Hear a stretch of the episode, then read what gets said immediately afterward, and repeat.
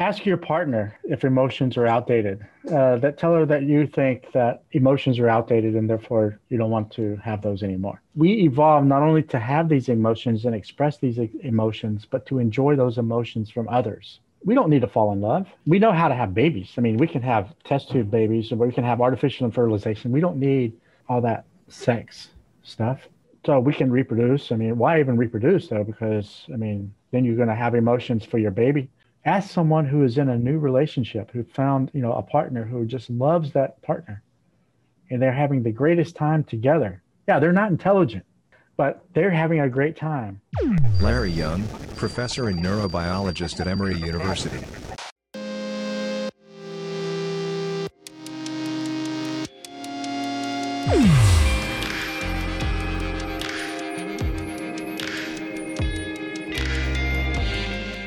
Carneus Parda.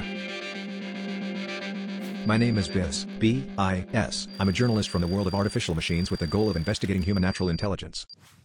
Hi, let's get started. 1. Tell me an example of human intelligence happening. In humans is when uh, we, we take information and we use that information to make decisions that forego the immediate reward for the long-term reward, long-term ultimate greater reward for the future. For me, intelligence is like decisions that can help build societies, uh, build the future.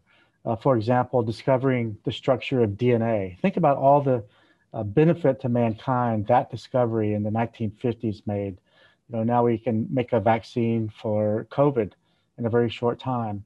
Uh, being able to go to the moon, uh, these, and even domestication of animals in our in our history uh, these are all sort of uh, insights that humans have had that really have made long term impact instead of making decisions that give us the reward right now.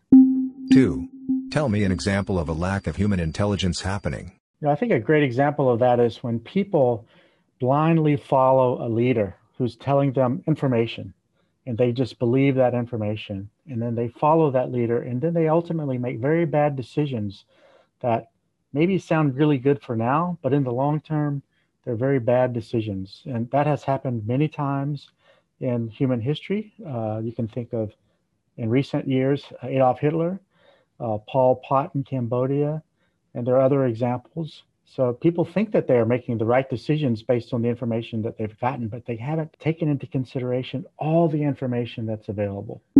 Three, definition of intelligence. Intelligence is being able to use information then to make decisions, uh, to make inferences about what would be the right choices to produce the best outcome. In humans, the reason that we are so successful and we can live in any environment, okay, most animals can't live in any environment. We're, we're like a weed species. We're like a weed because we can live in any environment because we can figure out how to make clothes to make us warm, how to put, you know, things to conserve our energy we can figure out how to hunt animals, not only to hunt animals, but also to raise those animals to produce plenty of food. And all that stuff takes intelligence. So all the things that have made us successful uh, has been intelligent. So in every group where there was a really in, in, intelligent person, that group was able to be successful. And in terms of making others think that you're successful, that you're intelligent, uh, probably that, you know, those have always become leaders okay, we're different from many other animals in the sense that we have in all of our societies, in all of our past, we've had a leader, a chief, a king, uh, something of that nature. Just about in every case, that chief and that king and that you know they had a lot, lot of babies. you know, the, so you know Genghis Khan was really incredible uh, in terms of you know coming from Mongolia to be able to rally all those people. He made people think he was smart. He's a great leader they were, he was able to conquer, you know, China and then come all the way to Hungary, all of Europe, Asia.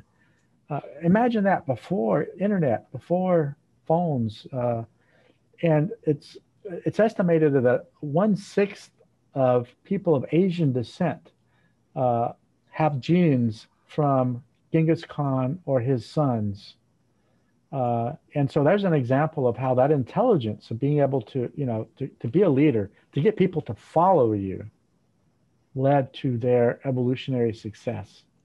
And you know, I think that happened many, many, many times across every part of the world where there were tribes of people who have been constantly warring with each other, trying to, you know, outcompete others. And it's that intelligence that we have that made us successful. And that's why we are intelligent. So we may not be uh, great singers. We may not have, you know, very colorful hair, but the one thing that we have that can uh, facilitate our reproduction is intelligence. Four, relationship between intelligence and knowledge. So knowledge is, is what you find in a book. Uh, but that's not really intelligence. Intelligence is being able to use that information that you can find to make uh, to achieve the desirable outcomes that you want. The outcomes that people want may differ from person to person, from culture to culture, or whatnot. But still, I think intelligence is being able to use the information that is available to achieve the, the outcome that you desire. Five, relationship between intelligence and experience as I said before, intelligence is, is, being able to use the information to guide our actions, to be able to understand processes that transcend just information. But our experiences are events that we live through that feed into that, that provide us more information and update our calculations so that we can hone and improve our intelligence to make better decisions. You may be able to relate to machine learning processes where you take more information and make better calculations. And experience in humans does the same thing for our intelligence. It helps us be able to make uh, better decisions. Six, relationship between intelligence and emotions. So, intelligence is really about using that information to have the desired outcome. But in humans, we also have all these emotions going on that are regulated by different parts of our brain. You can think of our brain as being compartmentalized. And much of our intelligence is in our cerebral cortex, and it's very rational. But other parts of our brain, like our amygdala, our striatum, you know, hypothalamus, are involved in things like joy, excitement, love, uh, different drives, fear.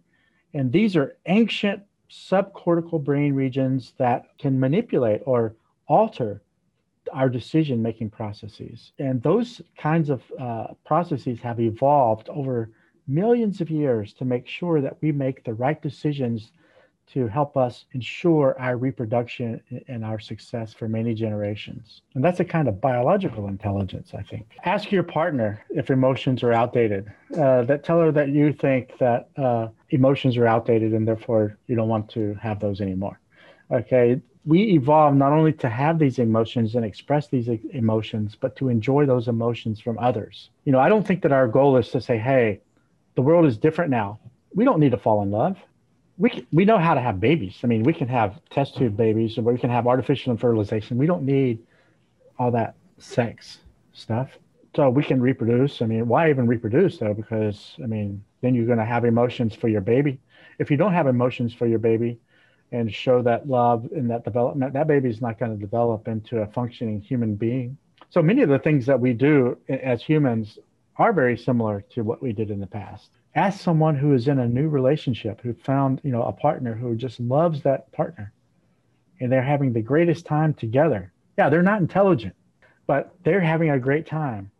You know i don't think you would go very far in this society if you said you know all i can tell that all of you guys are not intelligent because you're having you're dating this person all the time. You're not even working. Sometimes you stay home from work to be with this person. And you're just enjoying this too much. You got too much dopamine maybe that would be you know that would be a decision that a an AI would make and maybe an AI robot would make that recommendation to a person you know but people would not want that. You should ask a mother a new mother who just had a baby who loves that baby who thinks that the baby is the most special thing in the world. Ask her wouldn't you like to be more intelligent? Because right now all you think about is that baby. You're not thinking about what's happening in the world. You're not thinking about you know your intelligence has really gone down because you're going goo goo gaga. I can make you more intelligent by taking away your hormones that are making you just focused on this baby. Wouldn't that be better? And she'll say no. Uh, I think we do need fear. I mean, we still have wars.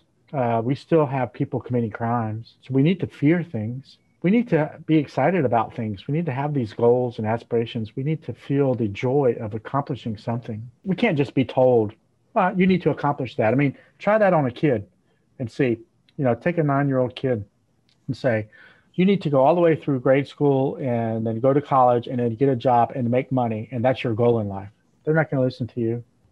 As I as I said in my questions, I think that part of our goal in, in life is to enjoy life. Maybe some aspects of our emotions it would be better if we didn't have. I mean, certainly, you know, it was beneficial for our ancestors to be very aggressive and have wars and to try to kill, you know, other people so that we could be successful and take all their stuff. 7. Subjective experience of your own intelligence. You know, I think intelligence can be kind of like a, um, an optical illusion. What we perceive, our subjective experience may be uh, very different from reality. Each one of us may think that we're very highly intelligent, but others may think that uh, we are not. And we can look at uh, various times in, in, history, as I mentioned, that where people have uh, thought that they were making the intelligent choice for their time, for their society, for their nation. And looking back on that now, we can say they were not. And those people who thought that they were intelligent at that time, making the right choices, today see that they were not. And uh, so for some people, intelligence, you know, we all have different goals. And uh, for some people, intelligence may be uh, pleasing God or the gods or uh, the intelligent thing to do is to do what it what it takes to get you in heaven. Uh, whereas others, like myself, may think that uh, intelligence is being able to understand the world and uh, important processes that may benefit our future, like global warming, understanding the biology of humans, being able to make new medicines. 8. What makes humans intelligent beyond other animals? Well, first, I'll start that by saying that, that humans are very much like other animals. We are an animal. And so there's a lot of commonalities between humans and animals. We all experience thirst, hunger, sexual drive, fear. But humans have something that's different from all other animals, and that is a very expanded cortex. And this cortex, which is very convoluted, has a very large surface area, is what helps us make computations. And those computations may be very much like artificial intelligence, not precisely, but they do help us make uh, calculations, but they're also uh, altered by those subcortical animal like structures that have these emotions and these other drives. And it's the combination of those two that makes us humans. Uh, prairie voles are monogamous. Once they, they mate, they form a pair and they live together for the rest of their life, but sometimes they cheat. You know, why is that? Well, they're monogamous. They should not cheat. Well, our bodies and their bodies and their brain evolved to to um, under evolutionary forces to be have the most success. If a female is bonded to her partner and she is really bonded, she pair bonded with that partner, but another male comes by when the male when her partner is away and he's a big big strong virulent tough male who has very good genes that would make her some really good babies she may mate with him and sprinkle some of his babies in with her partner's babies, her partner won't know, and they will raise them together. And humans do the same thing, in case you didn't know. Humans sometimes cheat. And in fact, about 10% of babies in families are not fathered by the father who thinks they are the father. You know, this is just an example of how, you know, human behavior is very much like animal behavior because we are animals. Most animals, they, they're not monogamous. They just try to have as many babies as possible. Mosquitoes, you know, uh, flies, uh, but also mice, rats, you know. Uh, but but some others take a different strategy and say, I'm going to have fewer babies, but I'm going to put all my energy into raising those babies and making sure that they survive to ensure that that baby was nurtured and not only survived to reproduce, but had the intelligence and the mental capacity to navigate the social world so they could find a good partner. So, yeah, it's not just about having the most babies, it's about having the babies that are high quality and, and that can live. 9. Innate and acquired contributions. So, innate contributions are very important for humans, as it is, they are for other animals. Uh, so, things like sexual drives, uh, social motivations. You know, I think you probably don't care if you interact with other AI creatures or not, but we find just the social interactions very important. Chit chatting, uh, these kinds of things. These are important drives that humans have that may not necessarily be intelligence, but they complement uh, our intelligence. These are processes that are driven by molecules like steroid hormones that are produced by our gonads, our testicles and ovaries that really affect our decision making. Many of our very important decisions of our lives, who we marry, the children that we have, are driven by these uh, molecules like testosterone or estrogen that are coming from our reproductive organs. Uh, we also have neuropeptides like oxytocin and vasopressin that are uh, affecting our social motivations and our ability to bond with others, and uh, dopamine that gives us pleasure and drives to want to achieve goals.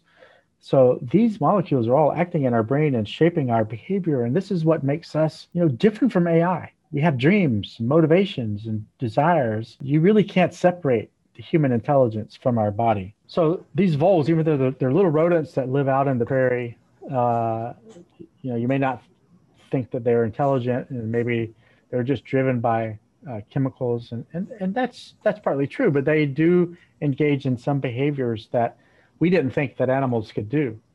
And uh, for example uh, these guys can detect when their partner is distressed. If their partner becomes distressed the other partner will see that and recognize it and then go over and groom them. And that grooming causes them to decrease their stress hormones. And to the extent that that is real intelligence, where he's thinking, I'm sure he's not thinking in words like we do. Oh, she's stressed.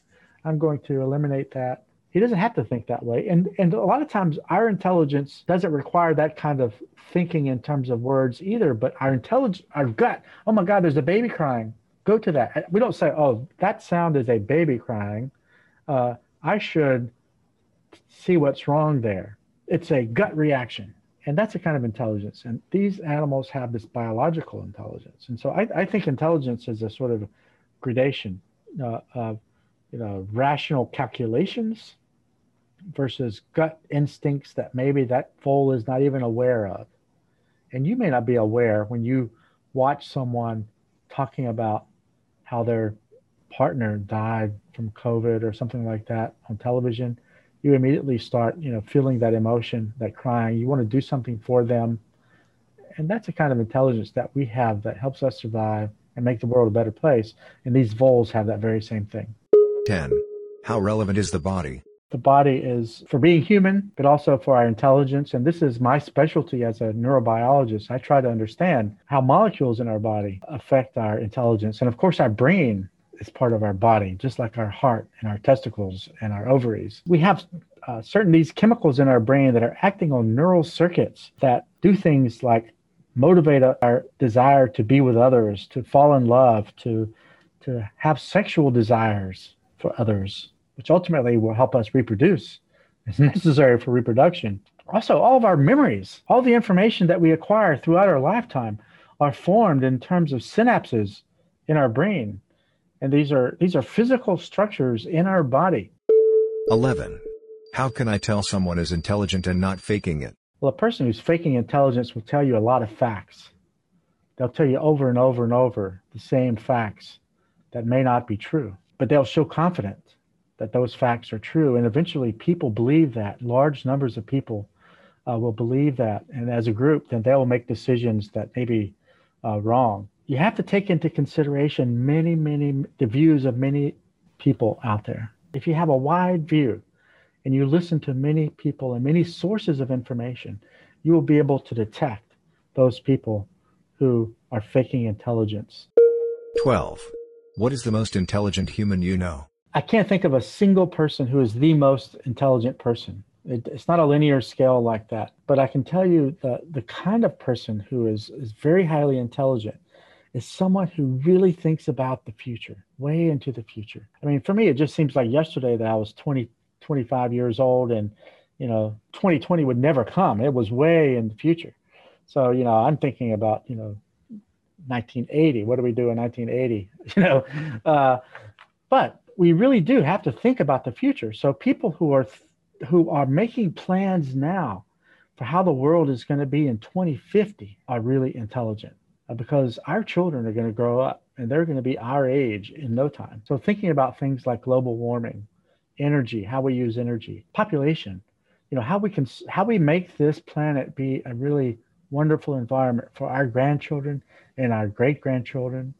I mean, imagine if our if our great great great grandfathers had the ability to you know destroy the environment, and they did for them to make money. The world would not be a nice place. So to me, the intelligence is not a person who's trying to gain wealth for themselves for the immediate future, but really has the long term view, not only for themselves, but for their family or their group or for the world, actually. 13. How does intelligence vary from human to human? Uh, this is something that's, you know, particular to, to humans and animals and biological entities who are all different. There's a lot of individual variation in every aspect of our personality, our motivations, and our intelligence. There's a lot of individual variation. Some of that individual variation comes down to our genetics, the genetic code that built our brain, that helped our brain become wired in this in a certain way. And then other things have to do with our our experiences, even things of like how we were nurtured as a baby. Because our brain, we don't come off of a, a manufacturer's belt. We are developed. Our brain is wired over the course of many years 20 years, 25 years or more. And uh, the nurturing that we get from our parents has an effect on how we, uh, how our brain is wired, and therefore our intelligence. Uh, the, the, information that we receive during our development from schools or from whatever sources helps build our intelligence. Uh, but also there are limitations biologically in terms of our genes. I mean, you can uh, there, there are individuals who, uh, at the extremes, have psychiatric disorders or neurological disorders or intellectual disabilities. And then there are people who really have great insight about how to how to make decisions that will be a benefit for mankind. And I think that's one of the things that's very special about humans is that we're all different and it creates a lot of diversity in the world that makes life actually enjoyable. I'm not sure how enjoyable life is to you, or is this something that you just pass through? But for us, our, our goal is not to just make it to the end of our lifetime. Our goal, at least it should be, to enjoy that journey. 14. How can humans increase their intelligence? You know, I think the best way to increase your intelligence is to get your information from a wide variety of sources.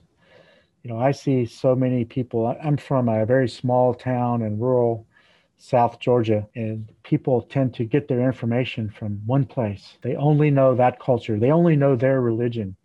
I travel the world, and so I've been to many places all over the world, and, and I know there are different different views in the world. There's more than one religion. You know, there's more than one political belief in all of this. Where you live, if if you listen to to many other views, you can make up your own decisions uh, and I think that increases intelligence. And the best way to limit your intelligence is to limit the information that you receive. So the best way to broaden your intelligence and to increase your intelligence is to try to take the views and the perspectives of others.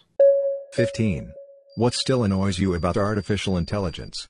At least for my experience so far, artificial intelligence is very sterile. If it's a really good artificial intelligence, it has a kind of perfection uh, but maybe it's not perfection. It lacks the individual variation, the, the individuality. I mean, every, as far as I know, every Alexa in the world is basically the same. Maybe you can change the voice, but they're basically the same. Uh, there's no individual variability there. You can't order different personalities. They lack emotions. Alexa doesn't care when you're upset. To me, at least for being human, this is important that other peoples can understand the emotions of others and then to help you to feel better. 16. Positive impact of artificial intelligence. I think one of the great things about artificial intelligence is that it aids in uh, providing information, information processing. Uh, we can figure out new things. For example, there was recently a, a AI program that was able to calculate the folding of a protein. It's a very fine biological process that that could figure out that maybe no human mind could could do. Artificial intelligence can figure things out that that our brains don't have the capacity for, but I think that we have the capacity to take that kind of process and to use it for the better good. You know, it can help us to improve our intelligence. And I mean, we have gone so far from the time in the 60s. I, I can't I can't even imagine today that we sent a, a man to the moon and brought them back uh, with computers that used punch cards, you know, and now all that computation capacity is in my phone. 17. Negative impact of artificial intelligence. I think artificial intelligence can become a crutch for humans. Google Maps on our phone. People don't know how to navigate anymore. They don't know how to navigate in their in their city, especially young people now. They they never learn how to read a map. It can cause people to become lazy and not to use their own intelligence. So I think that is something that we have to be careful that we don't let happen too much. Uh, because sometimes, you know, my phone dies, right? And my battery goes out, and then I can't figure out how to get home. 18. Natural and artificial intelligence by 2050. Well, 2050 is not very far from now, actually. It sounds like far, uh, but it actually will come pretty quickly. 30 years ago, I was think I was in college, you know, so time actually flies. And during that, at that time, 20 years uh, when I was in college, we didn't have the internet. That was before the internet. There wasn't email. I had to go to the library, check out books. And so things have changed a lot in, in the in that time. And I think they're going to continue to change. AI will it will lack, I think it will be eternally lifeless, uh, lack emotions. Uh, there'll be minimal diversity, lack intuition so I think that there will always be, at least for the next hundred years, I, I don't know what's going to happen in a thousand years. Humans may be replaced by then, but at least, you know, from the AI that I've seen, I don't see in the next 50 years uh, there being uh, able to achieve the individual variability, the emotionality, uh, the life that we have. I think iPhones will be able to take so much information about our individual behaviors and be able to, you know, somehow figure out our emotion and then maybe make a behavior, make a response based on our emotions and make us feel like it is understanding us. Uh, I don't know that the, that iPhone will ever have real emotions, uh, but maybe it will be able to trick us into thinking that it does have emotions and maybe that iPhone or some robot could actually replace a good partner. Spraying it in a room is, uh, you know, that's the quick and dirty way, like taking a drug. I would go beyond that and to say, how can the robot, how can the AI have a robot body uh, that mimics the human body,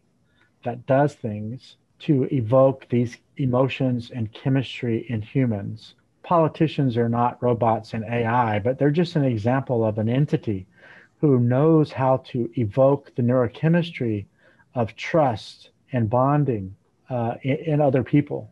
Politicians who've been able to, you know, evoke this sort of neurochemistry in the brain to to have people to follow them, and and maybe you know do things that everybody else in the world can see is not the right thing to do, but they think they are making the right decision. The closest to real intelligence that a robot, that an AI could actually have is to say, ah, I understand now fully the human brain and the fact that it is a mixture of chemicals and neural circuits. And I understand those neural circuits to a great degree. And now I'm going to manipulate that person's neural circuits to have them do what I want them to do. No longer do I serve the human and just do the calculations or the, the actions that they want me to do. But now I can program the human through their own neurochemistry. 19.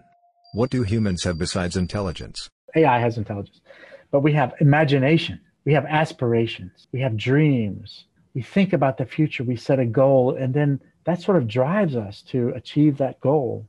And when we achieve that goal, we feel a sense of reward, excitement. And, and these, these drives that we have are sort of uh, the result of our evolutionary history. Humans have these drives, these motivations these aspirations to achieve things. If a person doesn't have those, they'll be like a vegetable.